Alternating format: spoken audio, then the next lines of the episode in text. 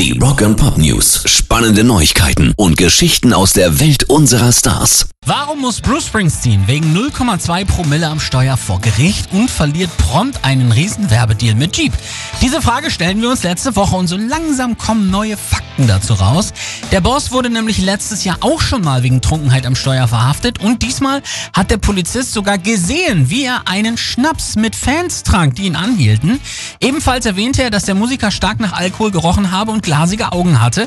Auch kam in seinem Bericht eine leere Flasche Tequila vor. Zusätzlich beschrieb er Springsteen während des Nüchternheitstests als sichtbar hin und her schwankend. Auch einen verweigerten Atemtest bemerkte der Beamte. Er machte 45 Schritte während des Gehens und Drehens statt der vorgeschriebenen 18, schrieb der Offizier. Wie da dann nur 0,2 Promille rauskommen, ist in der Tat verwunderlich. Hier scheinen sich einige Aussagen doch heftigst zu widersprechen. Rock and Pop News. Wie von uns bereits so erwartet, haben die Foo Fighters mit ihrem neuen Album Medicine at Midnight tatsächlich Platz 1 der deutschen Charts erreicht.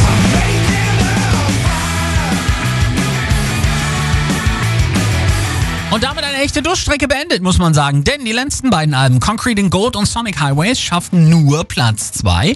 Und damit ist die letzte Pole Position der Fuß schon satte 10 Jahre her. Medicine at Midnight ist laut GfK Entertainment nach verkauften Einheiten auch das Album mit der erfolgreichsten Startwoche eines internationalen Acts in Deutschland im Kalenderjahr 2021 bislang. Pairs Rock and Pop News.